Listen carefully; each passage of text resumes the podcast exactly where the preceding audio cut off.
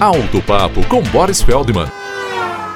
Nós já falamos aqui da perigosa aquaplanagem, quando o carro encontra uma lâmina de água no asfalto e os pneus passam a deslizar sobre ela, perdendo o contato com o piso e não obedece a mais nenhum comando do motorista, nem volante, nem freio, nem acelerador, pela falta de aderência entre pneus e asfalto. Já dissemos aqui que a única solução quando isso acontece é rezar. Porém, há como evitar essa aquaplanagem. Primeiro, prestando muita atenção no asfalto à frente para perceber a camada de água sobre o asfalto. Neste caso, reduzir a velocidade drasticamente para 80, 70 ou até menos quilômetros por hora. A aquaplanagem só acontece com o carro em elevadas velocidades. Em segundo lugar, atenção para carro com pneus muito largos, o que facilita o fenômeno. E finalmente, quanto mais profundos os sulcos dos pneus, menor a probabilidade dela ocorrer.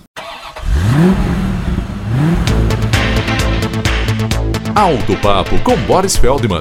Mais FM 90.9 é também mais conteúdo.